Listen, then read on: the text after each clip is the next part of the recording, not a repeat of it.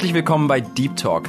Wir sind Sophie, Tina, David und Nathanael. Und unser Anliegen ist es, mit dir über Themen zu sprechen, die tiefer gehen. Also eben nicht Small Talk, sondern Deep Talk. Durch Predigten und Interviews möchten wir mit dir zusammen Jesus besser kennenlernen, ihm konsequenter nachfolgen und ihn in den Alltag einbinden. Also sei dabei und höre rein bei Deep Talk. Hey, schön, dass du heute eingeschaltet hast. Dies ist die erste Sendung von Deep Talk und ich habe keine Ahnung, auf welchem Wege du auf uns aufmerksam geworden bist oder in welcher Beziehung du zu Jesus stehst. Aber ich hoffe, dass du durch das Zuhören heute gesegnet wirst. Wenn du mehr über uns erfahren möchtest, dann bleibe dran. Du wirst in den kommenden Wochen nämlich hören, wer hinter Deep Talk steckt. Ich bin Tina und ich starte nächsten Freitag mit einer kurzen Vorstellung.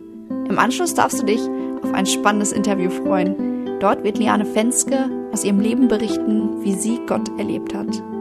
Heute hören wir ein Thema von André Töfs.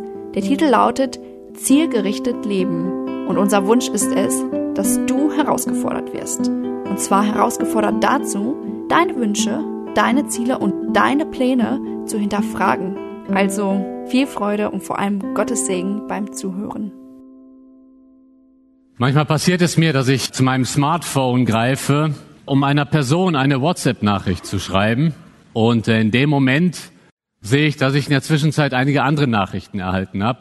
Und bevor ich der Person dann auch tatsächlich schreibe, was eigentlich mein ursprüngliches Ziel ist, beantworte ich erstmal all die anderen Nachrichten, bin gedanklich mit sämtlichen anderen Themen beschäftigt und am Ende, nachdem ich alles beantwortet habe, sitze ich da und stelle mir die Frage, was wollte ich eigentlich nochmal? Ich habe mich ablenken lassen von meinem ursprünglichen Ziel.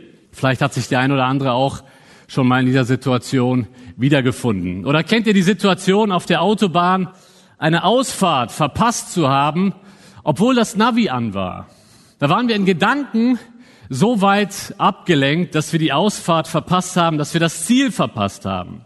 In den kleinsten Alltagssituationen kann es uns passieren, dass wir das Ziel aus den Augen verlieren. Teilziele, kleine Ziele. Das ist oft ärgerlich, aber das ist meistens nicht weiter tragisch. Ich habe aber den Eindruck, dass wir manchmal nicht nur im Alltag Ziele aus den Augen verlieren, sondern dass wir in unserem Leben, in unserer Lebensweise das große Ziel manchmal aus den Augen verlieren. Da leben wir so einfach daher.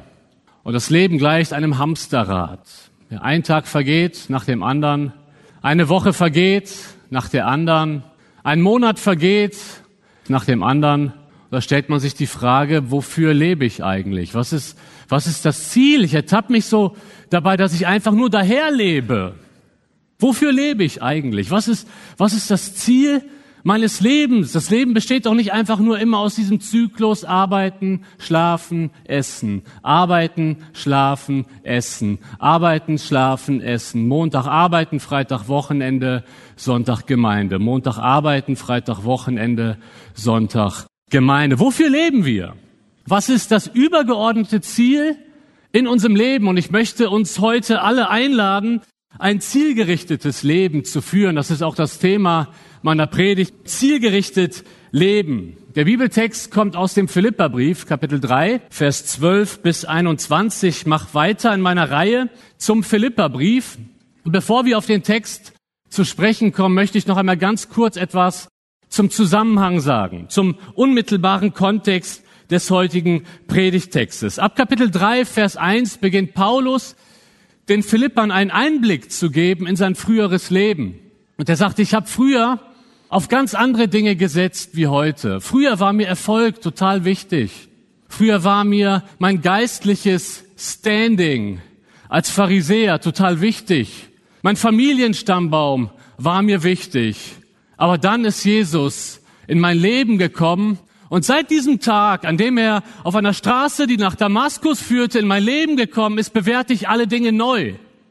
Alles andere, was mir früher wichtig war, erachte ich jetzt für Dreck. Das ist genau das Wort, das Paulus verwendet. Ich erachte alles für Dreck, weil es mich nicht gerecht macht. Es bringt mich nicht wirklich näher zu Gott. Ich habe Christus kennengelernt. Und Christus übertrifft alles. Christus übertrifft in seiner Schönheit alles.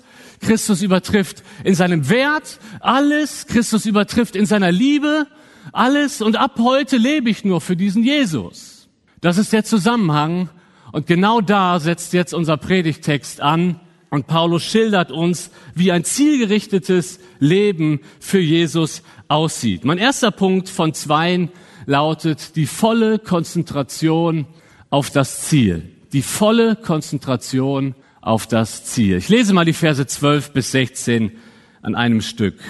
Es ist also nicht so, dass ich das alles schon erreicht hätte oder schon am Ziel wäre. Aber ich setze alles daran, ans Ziel zu kommen und von diesen Dingen Besitz zu ergreifen, nachdem Jesus Christus von mir Besitz ergriffen hat. Geschwister, ich bilde mir nicht ein, das Ziel schon erreicht zu haben. Eins aber tue ich. Ich lasse das, was hinter mir liegt, bewusst zurück, konzentriere mich völlig auf das, was vor mir liegt und laufe mit ganzer Kraft dem Ziel entgegen, dem Siegespreis, zu bekommen. Den Preis, der in der Teilhabe an der himmlischen Welt besteht, zu der uns Gott durch Jesus Christus berufen hat. Wir alle, die der Glaube an Christus zu geistig reifen Menschen gemacht hat, wollen uns ganz auf dieses Ziel ausrichten. Und wenn eure Einstellung in dem einen oder anderen Punkt davon abweicht, wird Gott euch auch darin die nötige Klarheit schenken. Doch von dem, was wir bereits erreicht haben, wollen wir uns auf keinen Fall wieder abbringen lassen. Paulus verwendet in diesen Versen ein Bild vom Sport. Das macht Paulus öfters. Ich habe den Eindruck, dass Paulus mit den sportlichen Aktivitäten seiner Zeit durchaus vertraut war. Er nimmt hier das Bild von einem Läufer und dementsprechend redet Paulus in den nächsten Versen, wenn wir genau zugehört haben beim Vorlesen, er verwendet immer wieder das Ziel. Mindestens viermal sehen wir hier in diesem Text, dass Paulus von einem Ziel spricht. Das heißt, Paulus hat das Ziel ganz klar vor Augen. Aber jetzt stellt sich uns die Frage als Leser, als Zuhörer, was genau ist das Ziel von Paulus? Was meint Paulus, wenn er sagt, ich strecke mich aus auf das Ziel? Hier gibt es unterschiedliche Auffassungen in der Auslegung. Einige Ausleger denken, es ist die Gerechtigkeit. Danach streckt Paulus sich aus. Ich denke nicht, dass es die Gerechtigkeit ist, weil die hat er bereits in Christus. Ich denke, es geht hier auch nicht um den Himmel, direkt um den Himmel. Denn Paulus stellt ja klar, dass er noch nicht am Ziel ist. Und das müsste er nicht klarstellen, wenn das Ziel der Himmel ist. Ist ja klar, dass Paulus noch nicht da ist. Er lebt ja noch. Deswegen denke ich auch nicht, dass es hier bei dem Ziel direkt um den Himmel geht. Das wirft aber die Frage auf, wovon spricht Paulus dann? Was meint er damit, wenn er sagt, ich will dem Ziel nachjagen? Was ist das Ziel? Paulus spricht in dem vorherigen Kontext immer wieder davon, dass er Jesus erkennen möchte. Und der unmittelbare Kontext zuvor gibt uns die Antwort, was Paulus hier eigentlich meint, wenn er vom Ziel spricht. Da heißt es in Philippa 3, Vers 10, ihn, also Jesus, möchte ich erkennen und die Kraft seiner Auferstehung und die Gemeinschaft seiner Leiden und so seinem Tod gleichgestaltet zu werden. Es geht Paulus um die Erkenntnis Jesu Christi. Was meint er damit? Paulus sagt, ich möchte eine immer vertrautere Beziehung zu Jesus haben. Das ist sein großer Wunsch. Er sagt, ich möchte Jesus immer näher kommen. Ich möchte Jesus immer ähnlicher werden. Ich möchte ihn immer mehr erkennen.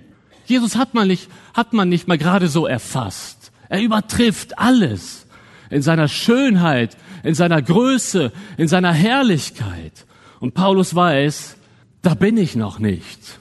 Ich kann von mir noch nicht sagen, dass ich eine, dass ich die engstmögliche Beziehung zu Jesus habe. Ich kann von mir noch nicht sagen, dass ich wirklich Jesus total erkannt habe. Aber das ist mein Ziel. Darf ich dir heute Morgen mal so ziemlich direkt die Frage stellen, was ist eigentlich dein Ziel im Leben? Lebst du ziellos daher? Ich glaube nicht. Ich glaube, wir alle verfolgen mit unserem Leben irgendetwas. Aber vielleicht sind wir uns dessen nicht immer bewusst. Aber stell dir mal die Aufgabe, dein Lebensziel, dein übergeordnetes Lebensziel in einem Satz zusammenzufassen. Was wäre das? Wofür lebst du? Was motiviert dich morgens aufzustehen? In den Tag zu gehen? Welch, woran denkst du als erstes, wenn du wach wirst? Wofür lebst du? Paulus lebt für Jesus und er sagt, das größte Ziel in meinem Leben ist, ihm näher zu kommen weil er alles für mich ist. Er sagt in Kapitel 1, Jesus ist mein Leben. Er sagt nicht, Jesus ist ein Teil meines Lebens. Er sagt, Jesus ist mein Leben. Und deswegen ist mein Lebensziel eben auch folgendes. Ich will ihn immer mehr erkennen. Vielleicht denkst du dir jetzt, das hört sich gut an. Das will ich auch. Und ich weiß, dass es eigentlich richtig ist, aber wie komme ich dahin? Ich möchte uns drei Ratschläge aus dem Text geben, wie wir immer mehr dahin kommen, so ganz fokussiert für Jesus zu leben. Der erste Ratschlag aus dem Text lautet, sei unzufrieden mit dem Status quo. Sei unzufrieden mit dem Ist-Zustand, könnte man auch sagen. Paulus sagt hier in Vers 12 einmal, es ist also nicht etwa so, dass ich das alles schon erreicht hätte oder schon am Ziel wäre. Da beginnt Vers 13 mit dem Satz, Geschwister, ich bilde mir nicht ein, das Ziel schon erreicht zu haben. Schaut mal, Paulus gibt sich mit dem, was er bereits im Glauben erreicht hat, nicht zufrieden. Zu dieser Zeit ist Paulus bereits 30 Jahre Christ.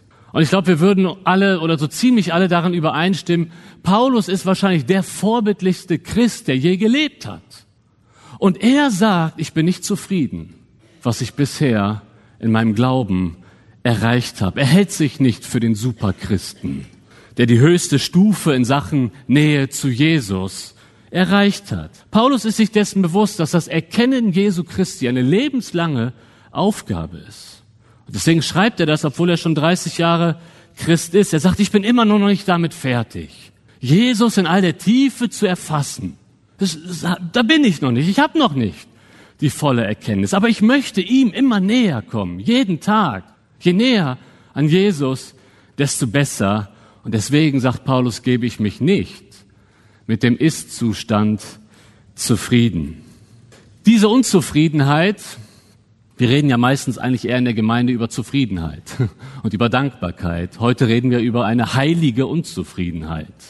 Diese Unzufriedenheit steht nicht im Widerspruch zur Freude und zur Dankbarkeit, denn dazu äh, fordert Paulus in Kapitel 4, im nächsten Kapitel, die Philippa heraus. Das heißt, auf der einen Seite sind wir als Christen dankbar, so dankbar für das, was wir in Jesus haben und wir freuen uns, wir können uns in jeder Lebenssituation darüber freuen, was wir in Jesus haben. Aber auf der einen Seite, weil wir ihn ein Stück weit erkannt haben, wollen wir immer mehr von ihm. Und wir sind unzufrieden mit dem, was wir bisher erreicht haben. Es genügt uns noch nicht. Wir wollen mehr von Jesus. Zu dieser heiligen Unzufriedenheit möchte ich uns einladen, denn es gibt auch so etwas wie eine gefährliche Zufriedenheit. Es gibt eine heilige Unzufriedenheit und es gibt eine gefährliche Zufriedenheit. Eine Person, schaut mal, lass uns das mal durchdenken. Eine Person, die mit ihrem geistlichen Zustand zufrieden ist, die wird stolz. Ja? Paulus kennt das aus seiner Vergangenheit als Pharisäer. Die Pharisäer waren stolz. Sie haben sich selbst auf die Schulter geklopft. Sie waren vielleicht sogar stolz auf ihre Demut, die ja wirklich nicht vorhanden war.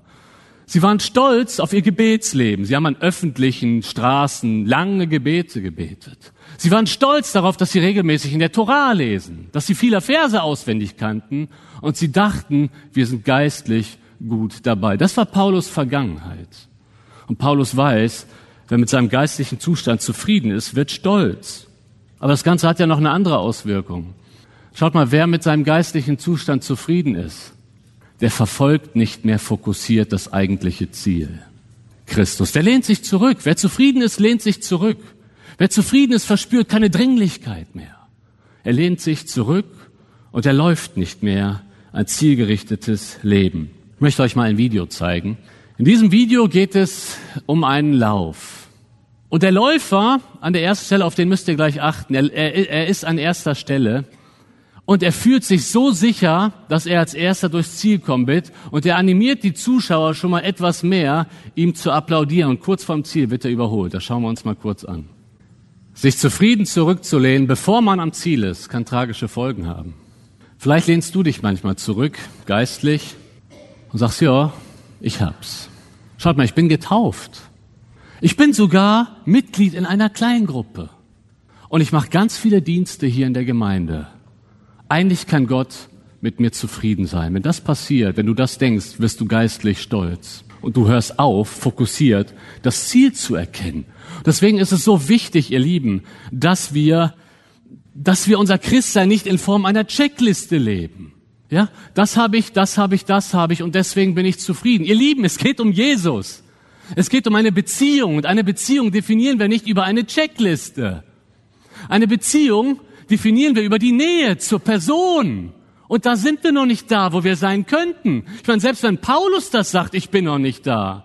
Ich glaube, da müssen wir alle uns eingestehen, da haben wir alle noch viel Luft nach oben. Wenn Paulus es noch nicht erfasst hat, wir doch erst recht nicht. Deswegen möchte ich dich wirklich einladen, in einer heiligen Unzufriedenheit zu leben über das, was alles noch passieren kann in deiner Beziehung zu Jesus. Die Wahrheit ist doch die, je mehr du Jesus kennenlernst, desto mehr willst du ihn. Je mehr du Jesus kennenlernst, desto mehr willst du ihn, weil er so gut ist, weil er unser Leben erfüllt, weil er alles für uns ist. Schaut mal, der Schlüssel ist am Ende von Vers 12. Paulus sagt, aber ich setze alles dran, ans Ziel zu kommen und von diesen Dingen Besitz zu ergreifen, nachdem Jesus Christus von mir Besitz ergriffen hat. Lieben, das hört sich jetzt gerade so ein bisschen an nach Werke. Wir müssen, wir müssen uns anstrengen, aber die Wahrheit ist doch die.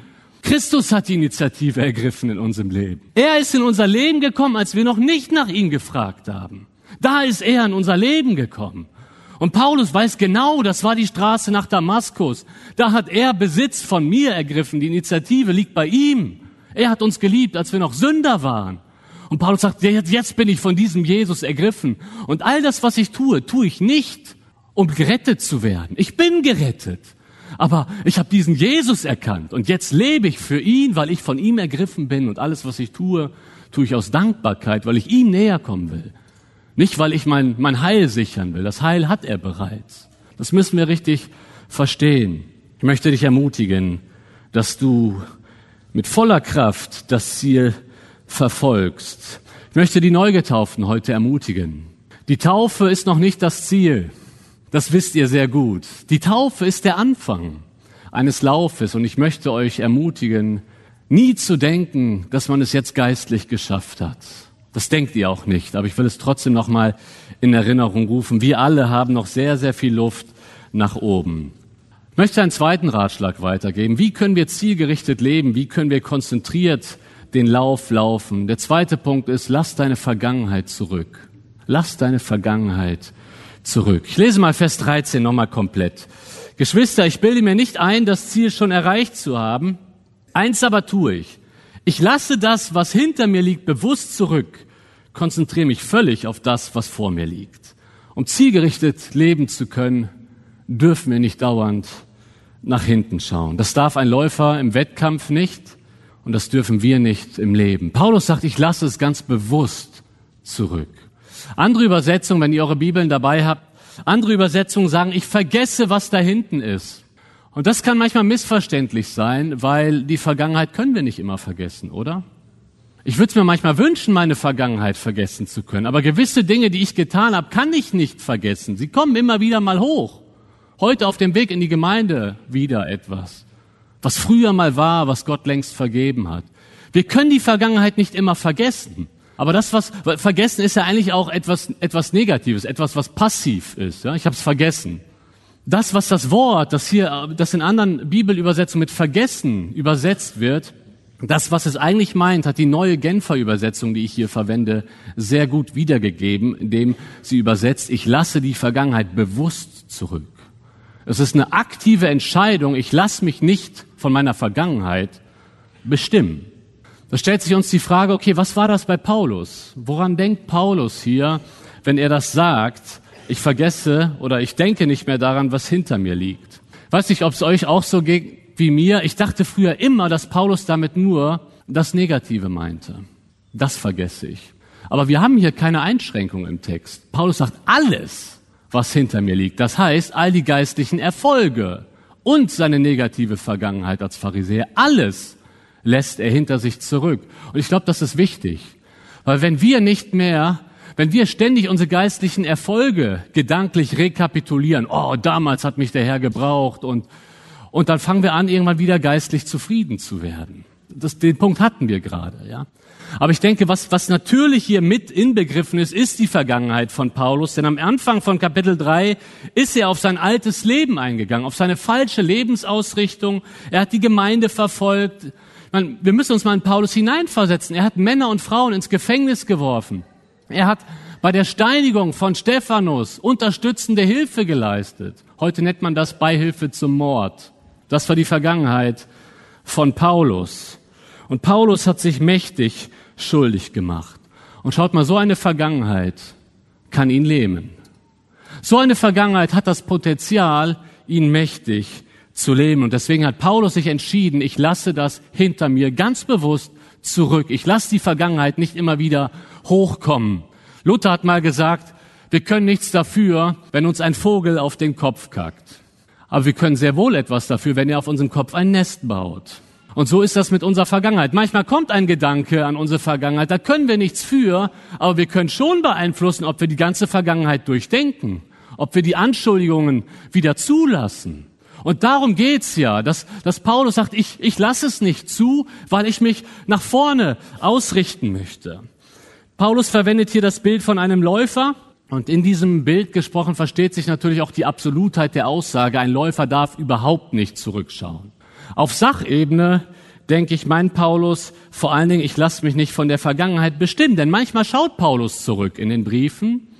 1. Korinther 15, da sagt Paulus, ich war früher ein Verfolger, aber er schaut immer zurück mit der Brille der Gnade. Er sagt, ich war früher ein Verfolger, aber Gott war mir gnädig. Er hat vergeben. Ich habe die Gemeinde verfolgt, aber jetzt bin ich durch Gottes Gnade, was ich bin. Vielleicht kann man das mal mit einem Rückspiegel im Auto vergleichen. Wir alle gucken hier zwischendurch auch mal in den Rückspiegel. Ein kurzer Blick. Aber das bestimmt doch nicht unsere Fahrt. Wenn wir die ganze Zeit in den Rückspiegel schauen würden beim Fahren, würden wir nicht weit kommen. Unser Hauptaugenmerk gilt der Windschutzscheibe. Wir schauen nach vorne als Christen. Nur zwischendurch geht mal ein kurzer Blick zurück. Und ihr Lieben, genau darum geht es hier. Tony Evans, ein afroamerikanischer Pastor, den ich sehr schätze, er hat hier ein gutes Zitat, das ich gerne weitergeben möchte. Tony Evans sagt, wenn du deine ganze Zeit damit verbringst, über die Erfolge und die Versagen von gestern nachzudenken, ruinierst du dein Morgen. Sehr, sehr wahr. Ihr Lieben, wir dürfen uns nicht immer wieder von unserer Vergangenheit einholen lassen. Satan ist ein Verkläger. Und Satan will uns gerne an unsere negative Vergangenheit erinnern, an Sünden, die wir längst bekannt haben, die Gott längst vergeben hat, aber Satan holt sie immer, immer wieder gerne nach, äh, ja, in unser Bewusstsein. Und was ist das Resultat, wenn wir darauf eingehen, wenn wir diese Gedanken zulassen? Uns fehlt die Freude im Glauben, oder? Aber gerade die Freude am Herrn ist doch unsere Stärke. Wir richten unseren Blick von Christus weg. Wir schmälern die Gnade. Wir denken, okay, das war wahrscheinlich doch so schlimm, dass, dass der Herr nicht vergeben hat. Und so glauben wir in dem Moment Lügen. Satan ist ein Vater der Lüge. Er hat eine zweifache Taktik. Einmal möchte Satan uns zur Sünde verleiten.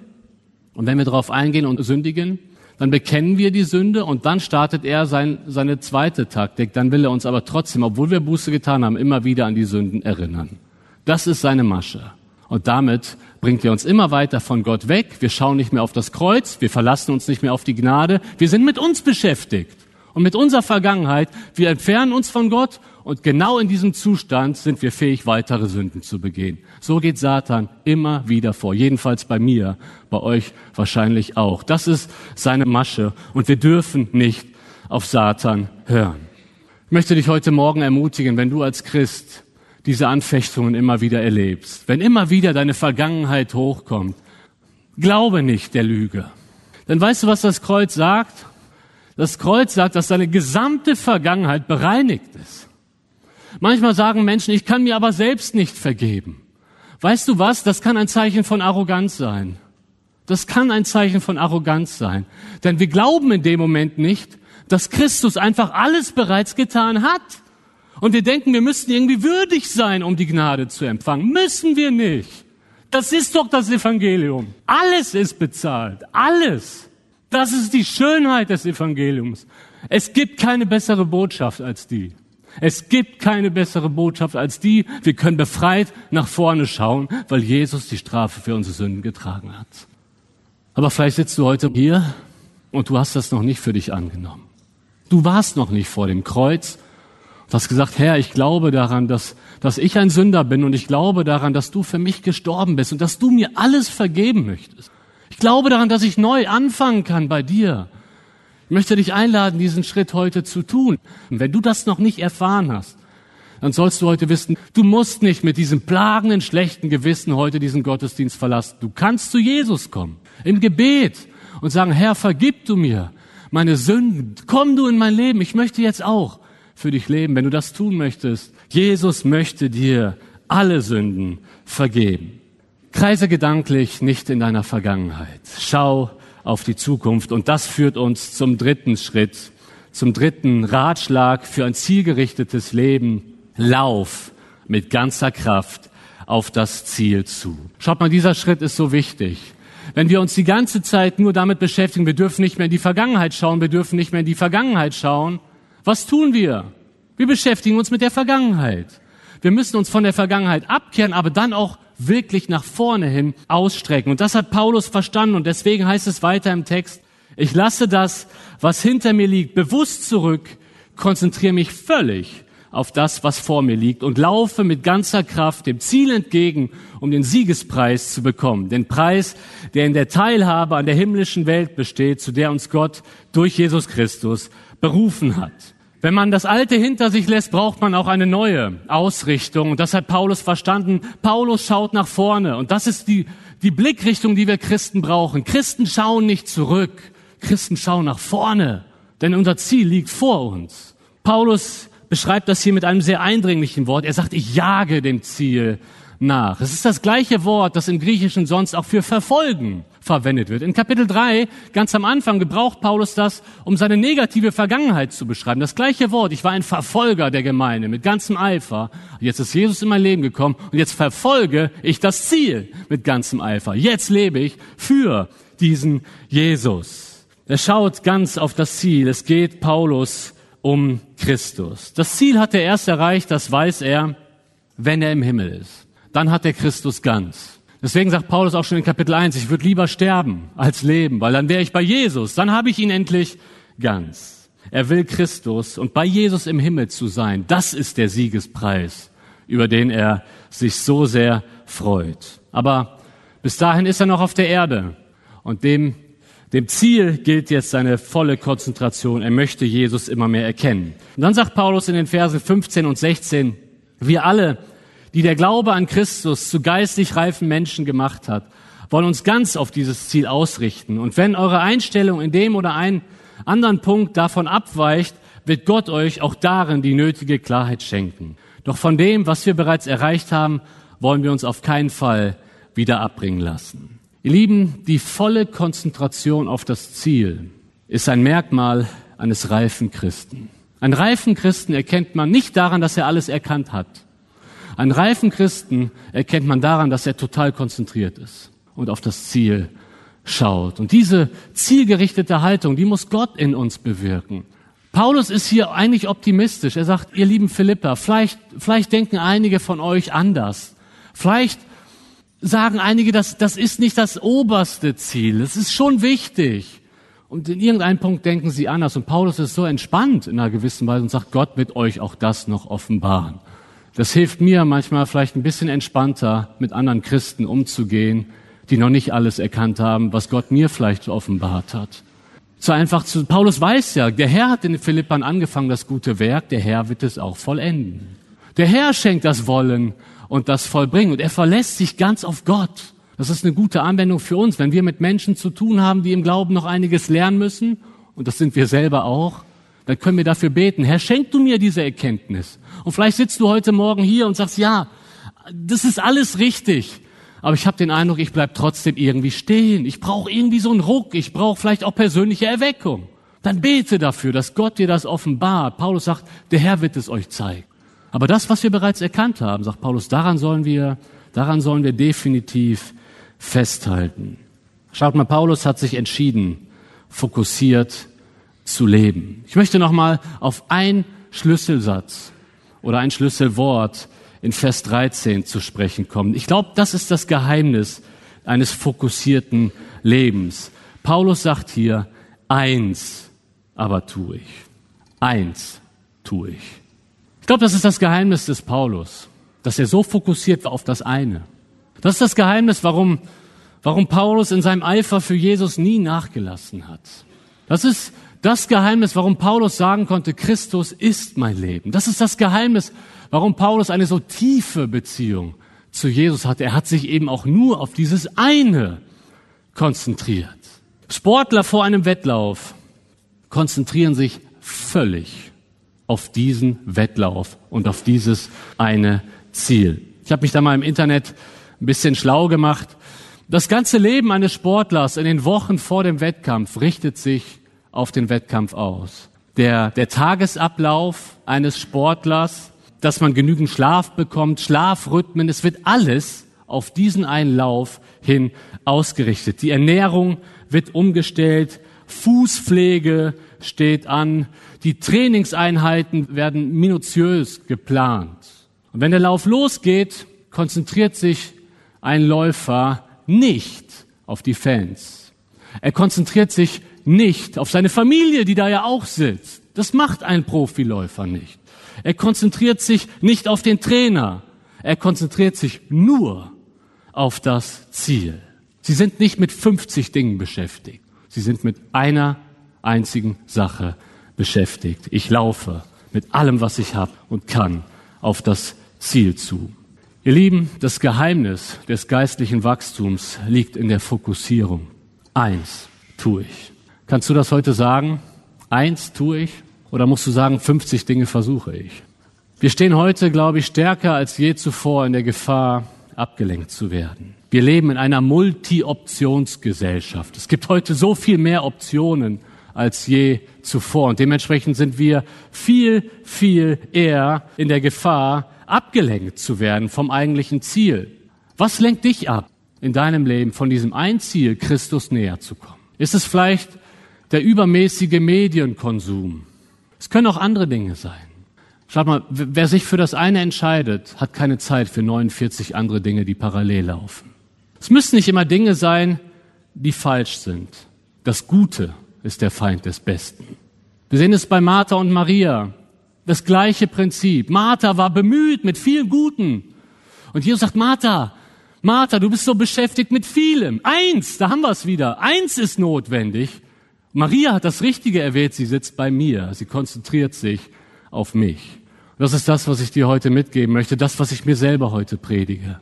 Lasst uns fokussiert sein. Lasst uns nicht mit 50 Nebensächlichkeiten beschäftigen, sondern wie Paulus sagen, eins ist wichtig, meine Nähe zum Herrn. Das ist das Allerwichtigste. Ich möchte ihn immer mehr erkennen. Billy Graham wurde am Ende seines Lebens gefragt, was hätte er noch mal anders machen können? Und er hat gesagt, ich hätte mir gern noch viel, viel mehr Zeit einfach für die Gemeinschaft mit Jesus genommen. Selbst ein so großer Mann wie Billy Graham musste das erkennen. Wie viel mehr wir. Es bedeutet, ich möchte das mal ein bisschen konkreter machen, dass du dir sehr konkret vornimmst, mehr Zeiten für den Herrn einzubauen dass du das Handy mal wirklich offline stellst, dass du in ein einsames Kämmerlein gehst, du nimmst deine Bibel mit und du gehst nicht eher raus, bis der Herr zu dir gesprochen hat. Darum geht's doch, das ist Fokussierung. Dass uns nichts wichtiger ist. Ich habe mir das am Anfang dieser Woche neu vorgenommen. Da habe ich mich ertappt, ich stehe Sonntag auf und bereite schon die Moderation vor letzten Sonntag, anstatt erstmal Zeit mit dem Herrn zu verbringen. Das passiert auch mir dass ich da so schnell mich von anderen Dingen ablenken lasse, die ja nicht schlecht sind, die auch gemacht werden müssen. Aber was ist denn das eine in unserem Leben? Ich möchte dich ermutigen, vielleicht mal mehr zu fasten. Nicht als religiöse Übung, sondern einfach, weil du sagst, ich will die Gemeinschaft mit dem Herrn, die Abhängigkeit von ihm will ich leben.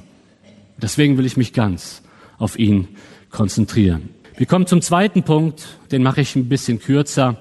Was brauche ich, um zielgerichtet zu leben? Zweitens, die richtigen Vorbilder auf dem Weg zum Ziel. In Vers 17, da ermutigt Paulus die Philippa mit den Worten, folgt alle meinem Beispiel, Geschwister, und richtet euch an denen aus, deren Leben dem Vorbild entspricht, das ihr an uns habt. Paulus fordert die Philippa auf, seinem Vorbild nachzuahmen. Das mag für uns vielleicht im ersten Moment etwas befremdlich wirken, lehnt sich Paulus nicht hier ein bisschen weit aus dem Fenster. Das möchte ich gerne ein wenig erklären. Es ist definitiv kein Stolz beim Apostel Paulus, sondern er hat ja gerade im Text deutlich gemacht, er ist noch nicht da, wo er gerne wäre. Er hat auch noch Baustellen, er hat auch noch Luft nach oben. Das heißt, er sagt es hier nicht aus einem Stolz heraus. Ich habe es erkannt, folgt meinem Beispiel. Außerdem sagt er, sie sollen auch anderen Vorbildern folgen, die auch so leben wie Paulus. Ich denke, wir können das noch ein bisschen besser verstehen, wenn wir an das Lehrer-Schüler-Verhältnis der damaligen Zeit denken, das gerade auch im Judentum sehr stark geprägt wurde. Schaut mal heute, wenn wir heute an ein Lehrer-Schüler-Verhältnis denken, dann denken wir doch in erster Linie nur an Wissensvermittlung. Ich weiß, wir haben hier ganz viele Studenten im Raum sitzen. Hat euch euer Prof schon mal zu sich nach Hause eingeladen, um euch in sein Leben reinschauen zu lassen? Vielleicht vereinzelt, aber das machen die wenigsten. Wir verbinden Lernen mit einfach nur mit Wissensvermittlung im Hörsaal, theoretisch. Die Bibel versteht das ganz anders. Und, und, und Paulus hat das anders verstanden. Und die Philippe haben deswegen seine Worte direkt richtig verstanden. Die Bibel versteht Lernen immer in Wissensvermittlung, mehr über Gott zu erfahren, aber dann auch Lebensvermittlung. Wie setzen wir das Wissen über Gott jetzt auch wirklich in unserem Leben um? Und da muss es ein Vorbild geben, das uns zeigt, wie man das macht als Mensch. Jesus hat das so perfekt umgesetzt. Er hat sich zwölf Jünger genommen und hat sie drei Jahre lang in sein Leben reinschauen lassen. Schaut mal, es geht nicht nur um Auslegungspredigt, es geht auch um Auslebungspredigt. Es geht um beides. Dass wir Wissen vermitteln, aber dass wir anderen Menschen auch zeigen, wie man den Glauben lebt. Paulus war das so wichtig, dass man in sein Leben schauen kann. In 1. Thessalonicher 2, Vers 8 sagt er, so in Liebe zu euch hingezogen waren wir willig, euch nicht allein am Evangelium Gottes, sondern auch an unserem eigenen Leben Anteil zu geben, weil ihr uns liebgewonnen wart. Und wenn Paulus hier sagt, folgt meinem Beispiel, dann setzt er ganz einfach voraus, Christen brauchen einander, um voneinander zu lernen. Es gibt aber noch einen anderen Grund, warum Paulus die Philippe auffordert, seinem Beispiel zu folgen. Es gibt nämlich viele Negativbeispiele. In den Versen 18 und 19 kommt er auf sie zu sprechen. Viele le leben nämlich ganz anders. Ich habe euch schon oft vor ihnen gewarnt. Und auch jetzt kann ich nur unter Tränen von ihnen reden. Sie sind die Feinde des Kreuzes Christi und sie enden im Verderben. Ihr Gott sind ihre eigenen Begierden und sie sind stolz auf die Dinge, für die sie sich eigentlich schämen müssten. Das Einzige, was sie interessiert, ist diese irdische Welt. Also Paulus sagt auch, folgt meinem Beispiel, weil es gibt so viele Negativbeispiele. Und er will nicht, dass die Philipper den Negativbeispielen folgen. Deswegen sagt er, folgt meinem damit ihr nicht auf die falsche Fährte kommt. Aber schaut mal, Paulus redet hier über die Negativbeispiele nicht in rechtgläubiger Überheblichkeit. Er weint, wenn er an diese Menschen denkt, die so auf dem Holzweg sind. Er beschreibt sie hier vom Lebensstil ausgehend als Feinde des Kreuzes. Und in Vers 19 macht er vier Aussagen über sie. Sie enden im Verderben. Hier geht es um das Heil. Paulus sagt, sie, sie sagen vielleicht, dass sie Christen sind, aber sie sind keine Christen. Sie sind die Feinde des Kreuzes. Ihr Gott sind ihre eigenen Begierden. Andere Übersetzungen sagen, ihr Gott ist der Bauch. Aber hier, hier wird eben auch das Bild vom Appetit verwendet, um die Begierden zu, zu beschreiben. Sie folgen einfach ihren körperlichen Lüsten. Sie wollen genießen, sie leben für die Lust und das ist ihr Gott geworden. Solche Negativbeispiele gibt es auch heute. Drittens sagt Paulus, sie sind stolz auf die Dinge, für die sie sich eigentlich schämen müssten. Sie suchen Ehre in Dingen, die eigentlich beschämend sind. Sie feiern die Sünde unter dem Deckmantel der Freiheit. Aber wer die Freiheit als Freifahrtschein für die Sünde ja letztendlich versteht, ist ein Feind des Kreuzes. Und dann sagt Paulus abschließend, das Einzige, was sie interessiert, ist diese irdische Welt. Schaut euch mal den Kontrast an. Paulus ist fokussiert auf Christus und es gibt so viele Menschen, die sich Christen nennen, aber nur auf irdische Dinge aus sind. Sie haben einen anderen Fokus, sie haben einen anderen Gott und sie leben für die Dinge dieser Welt. Und das passt nicht zu einem Christen, denn jetzt kommt nochmal der Kontrast in den Versen 20 und 21. Wir dagegen sind Bürger des Himmels, also überhaupt nicht irdisch gesinnt. Das sollten wir nicht. Und vom Himmel her erwarten wir auch unseren Retter, Jesus Christus, den Herrn. Er wird unseren unvollkommenen Körper umwandeln und wird ihn seinen eigenen Körper gleich machen, der Gottes Herrlichkeit widerspiegelt. Er hat die Macht dazu, genauso wie er auch die Macht hat, das ganze Universum seiner Herrschaft zu unterstellen. Paulus möchte deutlich machen, folgt nicht diesen Negativbeispielen. Ihr Fokus ist auf dieser Welt, aber unser Bürgerrecht als Christen ist doch der Himmel. Interessant, dass Paulus hier das Bürgerrecht erwähnt, weil gerade Philippi wurde auch Klein-Rom genannt. Philippi war eine römische Kolonie und in Philippi hatten viele Menschen das römische Bürgerrecht und darauf konntest du stolz sein. Paulus hat es übrigens auch und gerade in Philippi nach seinem Gefängnisaufenthalt erwähnt er das römische Bürgerrecht, dass man ja so nicht mit einem Römer umgehen darf. Und gerade im Philipperbrief, wo die Leute vielleicht stolz sind auf ihr römisches Bürgerrecht, sagt Paulus, ah, ah, unser eigentliches Bürgerrecht als Christen ist unser himmlisches Bürgerrecht. Wir Christen warten. Und das ist ja auch das, woran wir in der Adventszeit denken. Wir warten. Wir sind Fremde im Wartezimmer, könnte man sagen. Wir suchen eine zukünftige Stadt. Wir haben hier keine Bleibe. Wir als Christen sind eigentlich hier auf dieser Welt nur auf der Durchreise und wir warten auf Jesus und wenn er wiederkommt, wird er unseren Leib verwandeln, dass wir endlich am Ziel sind, dass wir endlich mal nicht immer wieder in Sünde fallen, sondern dann einen vollkommenen Leib haben und eine vollkommene Gemeinschaft mit ihm anstreben und in Ewigkeit genießen können. Und deswegen ist es so wichtig, dass wir einen anderen Lebensfokus haben als Christen. Unser Lebensfokus ist die Ewigkeit. Wir leben nicht für ein Jetzt. Wir leben für ein Dann. Und ihr Lieben, wir brauchen alle Vorbilder, die uns das vorleben. Ich möchte das mal vergleichen, bevor ich zum Schluss komme, mit dem Bergsteigen. Ich weiß nicht, ob jemand von euch schon mal richtig anspruchsvoll auf den Berg gestiegen ist. Schaut mal, wenn wir Christus jetzt mit dem Gipfel vergleichen, das ist das Ziel, ganz oben. Und es ist ein beschwerlicher Weg. Es ist ein schmaler Weg. Wenn wir diesen Berg, diesen Gipfel zu Christus erklimmen wollen, wir brauchen einen Bergführer. Jemand, der auch aus Fleisch und Blut besteht, aber etwas weiter ist und uns sagt, wo es lang geht. Wir brauchen doch keinen, der mit dem Hubschrauber hochgeflogen ist oder mit einer Gondel hochgefahren ist Sagt, schaut mal, ich bin schon hier. Seht mal zu, wie er hochkommt. Wir brauchen einen Bergführer, jemanden, der auch noch nicht am Ziel ist, aber der genau weiß, wo es lang geht. Das möchte ich mal vergleichen mit geistlichen Vorbildern, die wir brauchen. Wir brauchen jemanden, der aus Fleisch und Blut besteht, wie wir, der auch Schwachheiten hat, aber der zielgerichtet lebt. Und auf ihn schauen wir und ihn oder ihr ahmen wir nach. Jetzt kannst du vielleicht die Frage stellen, ja, das ist das, das leuchtet mir ein, aber es gibt ja so viele Vorbilder. Wir leben in einer Zeit, wo so viele Stimmen Einfluss ausüben wollen auf unser Leben. Wem soll ich folgen? Ich meine, jeder bei YouTube sagt was anderes, jeder Prediger. Ein bisschen übertrieben, aber irgendwie ist da was Wahres dran. Woran orientieren wir uns? Eigentlich beantwortet der Text die Frage, orientier dich an Vorbilder, die nur den Fokus darauf haben, Christus immer mehr zu erkennen und orientier dich an Vorbilder, die das himmlische Bürgerrecht ausleben, die warten, die mit Perspektive Ewigkeit leben. Vor einiger Zeit wurde ich von einem jungen Mann gefragt, warum leben Christen eigentlich häufig so irdisch? Sie häufen sich hier Reichtümer an. Diese Frage hat mich beschämt, weil er selber suchend ist. Und er hat erkannt, viele Christen leben nur für ein Jetzt. Ihr Lieben, lasst uns für ein Dann leben und lasst uns auf Vorbilder schauen, die uns das vorleben möchte ich immer ganz kurz auch noch mal praktisch werden.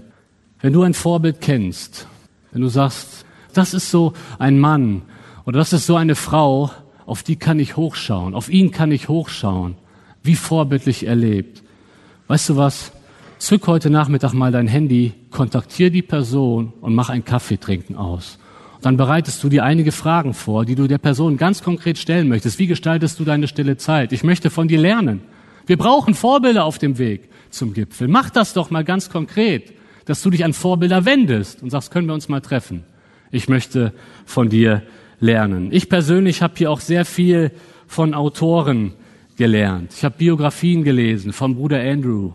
Die hat mich sehr fasziniert. Von Georg Müller, wie er im Glauben diese Waisenhäuser gebaut hat. Das waren Vorbilder für mich, von denen ich lernen konnte. Ich habe einige Bücher gelesen von William MacDonald, von Francis Chan, von David Platt, keine Kompromisse.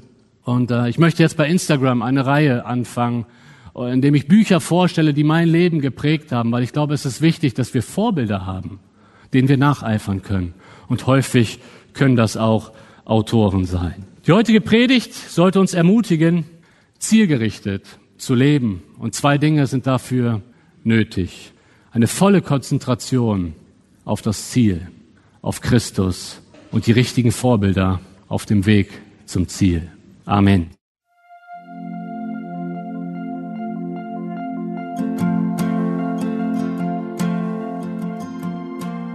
Schön, dass du heute dabei warst. Und wenn es dir gefallen hat, wenn du was mitnehmen konntest, dann teile es gerne mit deinen Freunden und Bekannten und gib es weiter. Und wenn du noch mehr Informationen haben möchtest über das Programm und über Segenswelle allgemein, dann schau doch einfach auf unserer Webseite vorbei auf www.segenswelle.de oder auf dem Instagram-Feed auch unter Segenswelle zu finden und klick dich einfach mal durch, teile es und gib es weiter.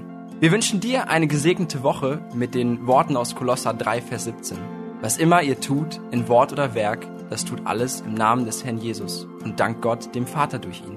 Damit wünschen wir dir eine gesegnete Woche. Mach's gut, bis zum nächsten Mal.